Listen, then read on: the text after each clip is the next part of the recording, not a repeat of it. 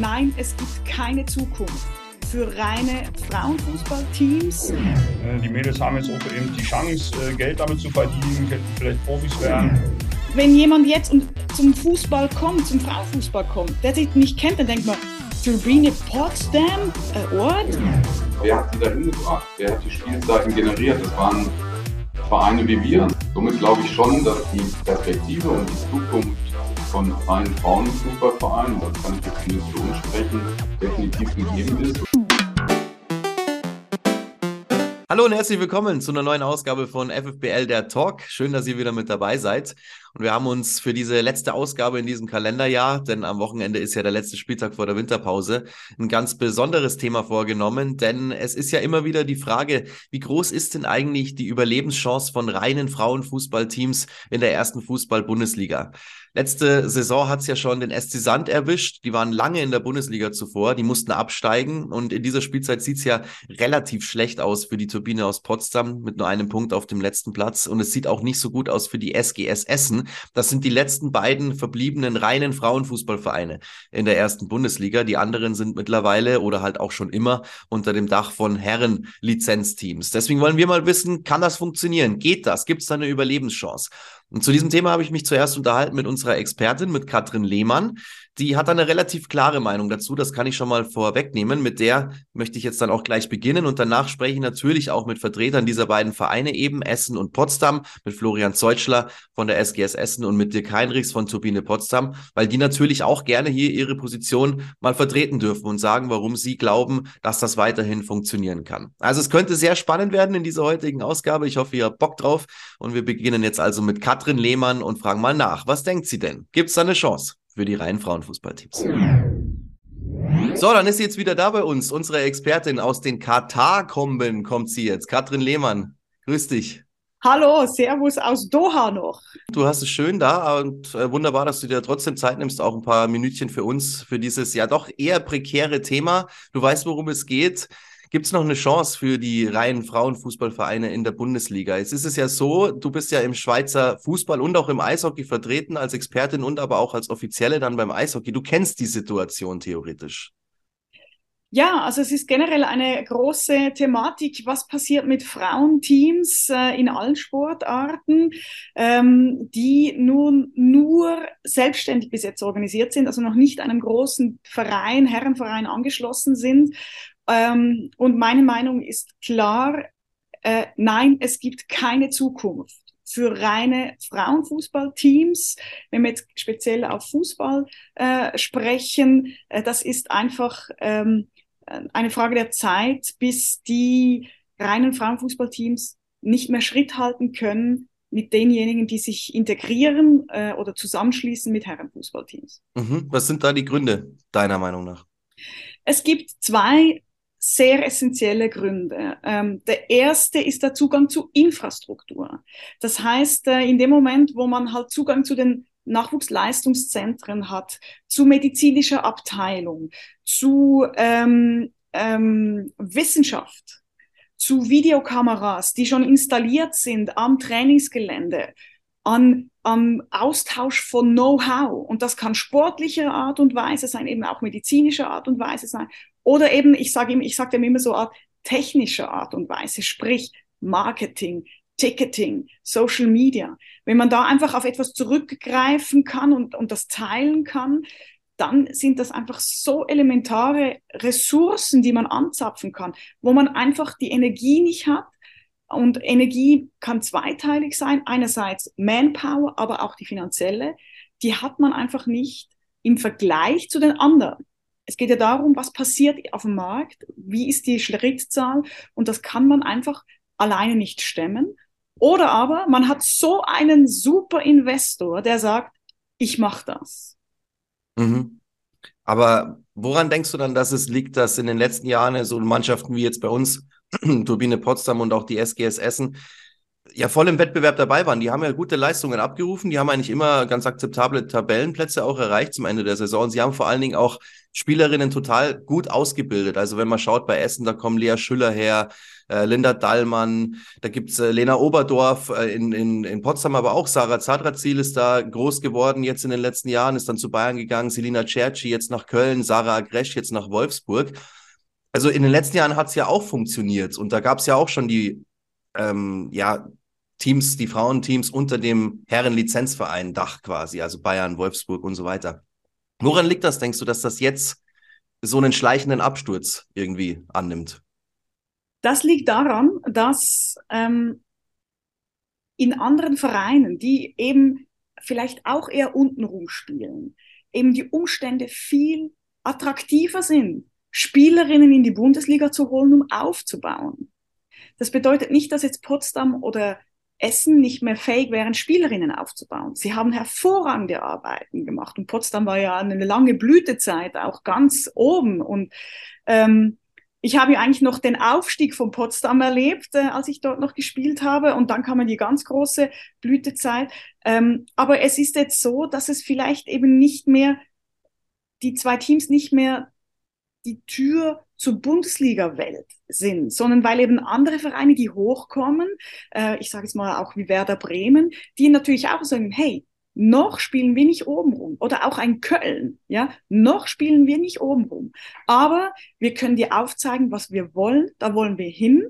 Sie können einen super Businessplan, der glaubwürdig ist, zeigen, um zu sagen, wir haben diese Stärke hinten dran von unserem Großverein. Wir werden immer professioneller. Und die Infrastruktur noch einmal muss attraktiv sein, um junge Talente zu holen. Und das können halt Essen und Potsdam zwar auch bieten, aber nicht in dieser Attraktivität. Ja, eine Frage wäre jetzt natürlich auch noch, ähm, denkst du eventuell so aus Verbandsstruktur oder aus Verbandssicht quasi eher, dass es äh, dem DFB auch lieber wäre, wenn es nur noch Teams, Frauenfußballteams unter dem Dach von Herrenlizenzvereinen gäbe? Kannst du dir das vorstellen?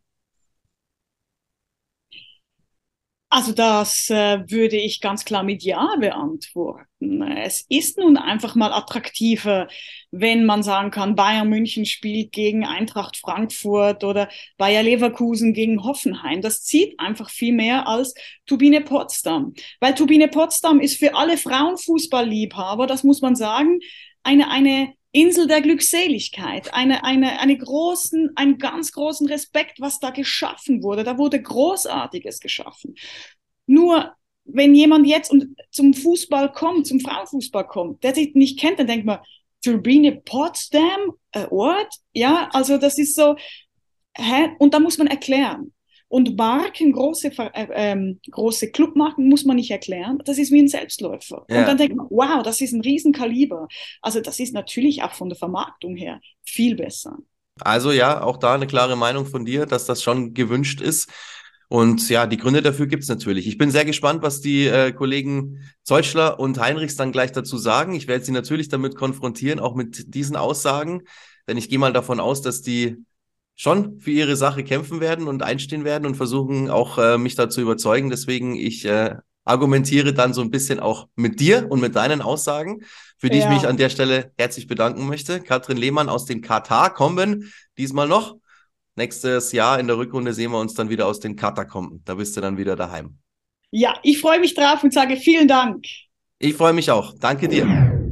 Soweit also unsere Expertin Katrin Lehmann, ja, und ihr habt gemerkt, sie hat eine klare Meinung dazu. Also sie denkt, das wird überhaupt nicht funktionieren, da wird es keine Chance geben auf lange Sicht für die reinen Frauenfußballvereine. Wie gesagt, die SGS Essen und Turbine Potsdam sind die letzten übrig gebliebenen in der ersten Fußball-Bundesliga.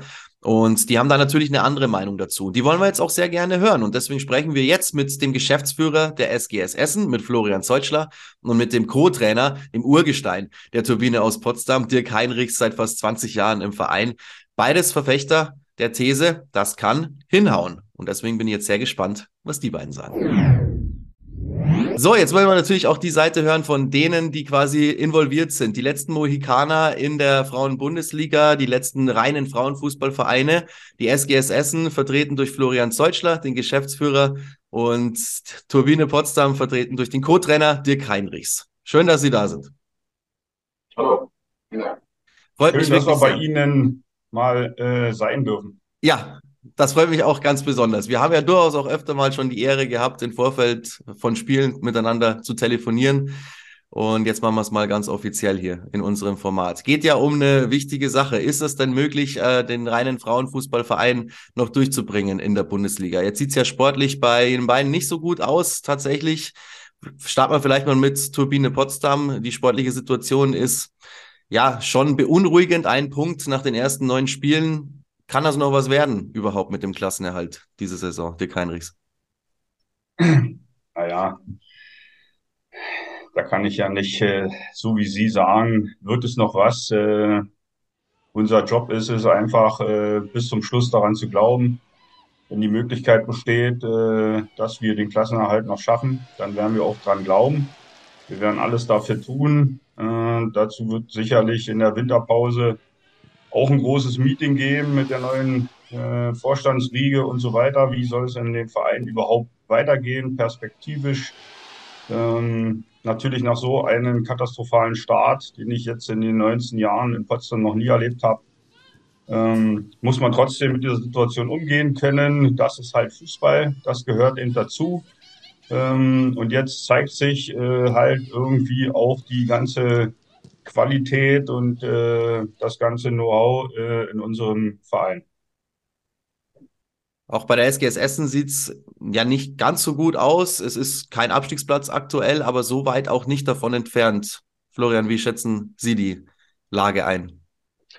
Ja, grundsätzlich ähm, hätten wir uns natürlich gestern gerne gegen Bremen äh, mit drei Punkten belohnt. Dann wären wir absolut im Soll. Natürlich ähm, stehen wir jetzt mit, mit der aktuellen Punkteausgabe nicht da, wo wir sein wollen. Wir haben von vornherein gesagt, dass wir bis zum Winter äh, nicht nur überm Strich, sondern eigentlich auch mit einem, mit einem entsprechenden Abstand uns dort positionieren möchten, um dann auch in die, ja, in die Rückrunde zu gehen, wobei ja das, äh, das letzte Hinrundenspiel dann noch im, im Februar folgt.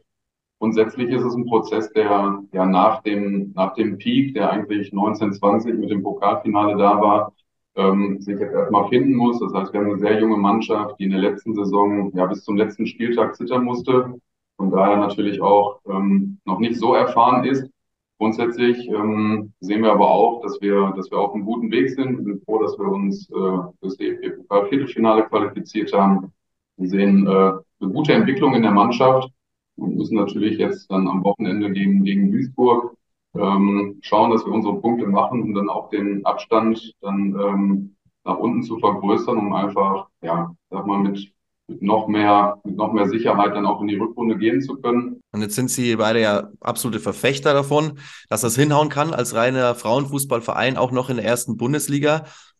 Jetzt ist natürlich dieser negative sportliche Trend Wasser auf die Mühlen all derer, die sagen, nee, das wird nicht klappen. Und unsere Expertin Katrin Lehmann gehört ehrlicherweise mit dazu. Die sagt also, die Chancen stehen schlecht. Das hat vor allen Dingen Gründe wie zum Beispiel Infrastruktur aus ihrer Meinung, die da einfach besser gegeben ist bei Herrenlizenzvereinen oder dann auch eben Manpower, die da schon vorhanden ist, Marketingstrukturen und so weiter und so fort. Was entgegnen Sie unserer Expertin? Dirk, vielleicht mal mit dem Beginn. Was sagen Sie zu dieser Aussage, zu dieser These? Das kann nicht hinhauen. Wie geht es vielleicht doch? Naja, aus Sicht dieser jungen Frau äh, wird sie wohl recht haben, aber aus unserer Sicht äh, halt nicht. Es ist eben so, Fußball ist ja ein weit gefächertes Thema, wo man auch verschiedene Sichtweisen haben muss. Und äh, ich bin immer noch der Meinung, dass man auch als reiner Frauenfußballclub die Chance hat, in der Bundesliga zu bestehen. Äh, man muss natürlich äh, sehr, sehr viele Parameter dafür auch zur Verfügung stellen. Und äh, wie Sie schon sagten, natürlich ist ein ganz wichtiges äh, Kriterium die Infrastruktur, ja, die Trainingsbedingungen. Äh, wenn man natürlich äh, den Schritt machen möchte, eben auch so ein bisschen hin zur Professionalisierung dann brauchst du schon vernünftige Trainingsbedingungen, wo die Mädels jeden Tag ordentlich trainieren können, wo wir als Trainer sie vorbereiten können auf das, was kommt. So. Und das ist dann eben genau der Punkt, ähm, wo ich aber sage, ja, ich meine, ich war auch Fußballer. Und das, das, was ich haben wollte, wenn ich jeden Tag zur Arbeit gekommen bin, zu meinem Fußballplatz, ich brauche ordentliche Bedingungen. Und dann kommt natürlich die zweite Sache dazu, ich will dafür auch Geld haben. Äh, ja, äh, das ist eben so, äh, die Mädels haben jetzt auch eben die Chance, äh, Geld damit zu verdienen, könnten vielleicht Profis werden. Wir in Potsdam haben immer versucht, immer dieses duale System zu fahren, dass die Mädels nebenbei auch ein bisschen was machen ähm, und so weiter und so fort. Aber man muss eben halt mit der Zeit gehen. Dieses duale System, das Sie angesprochen haben, das ist ja so ein äh, Kernpunkt bei beiden Ihrer Vereine, sowohl bei der SGS Essen als auch bei Turbine Potsdam, dass eben die Spielerinnen nicht nur Fußballerinnen sind, sondern nebenbei studieren oder eine Ausbildung machen oder dergleichen. Jetzt wird aber diese Professionalisierung halt gefordert, dass die Spieler vom Fußball alleine leben können. Und ähm, ja, die Infrastruktur haben wir schon angesprochen. Wie wird das in Essen aufgenommen? Also dieses duale System soll ja wohl weiterhin dann auch bleiben, ist ja so wirklich so ein Markenzeichen auch ihrer beiden Vereine. Aber wenn man jetzt mal ehrlich ist, wird es halt so dann wahrscheinlich nicht mehr gehen im Zuge der Professionalisierung. Also eigentlich muss es ja ein Fulltime-Job mit einem äh, vollen Gehalt werden, oder? Sehe ich ein bisschen anders. Ich glaube, äh, der Dirk hat gerade richtig gesagt. Äh, du musst als Verein schon, wenn du ja deine DNA hast und damit auch erfolgreich warst, wir tun gerade alles dafür, um im nächsten Sommer in die 20. Bundesliga-Saison zu gehen. Ähm, deswegen ist ähm, vielleicht der Spruch von dir äh, auch ganz passend, Schuster, bleib bei deinen Leisten. Natürlich wollen wir Vereine, egal ob wir jetzt zu den Lizenzvereinen gehören oder reine Frauenfußballvereine sind, wir wollen natürlich auch, ich sag mal, den Etat erhöhen, um das, was unsere Spielerinnen leisten, auch noch besser zu honorieren und vielleicht auch die Möglichkeit zu schaffen, dass man nicht Vollzeit arbeiten muss, was bei uns jetzt aber auch gar nicht zutreffend ist aufgrund der Struktur des Kaders. Bei uns ist es mehr aufgrund der ja, ich sag mal, jungen Generation, dass viele Spielerinnen noch zur Schule gehen, dass sie studieren. Natürlich haben wir auch äh, Spielerinnen, die arbeiten.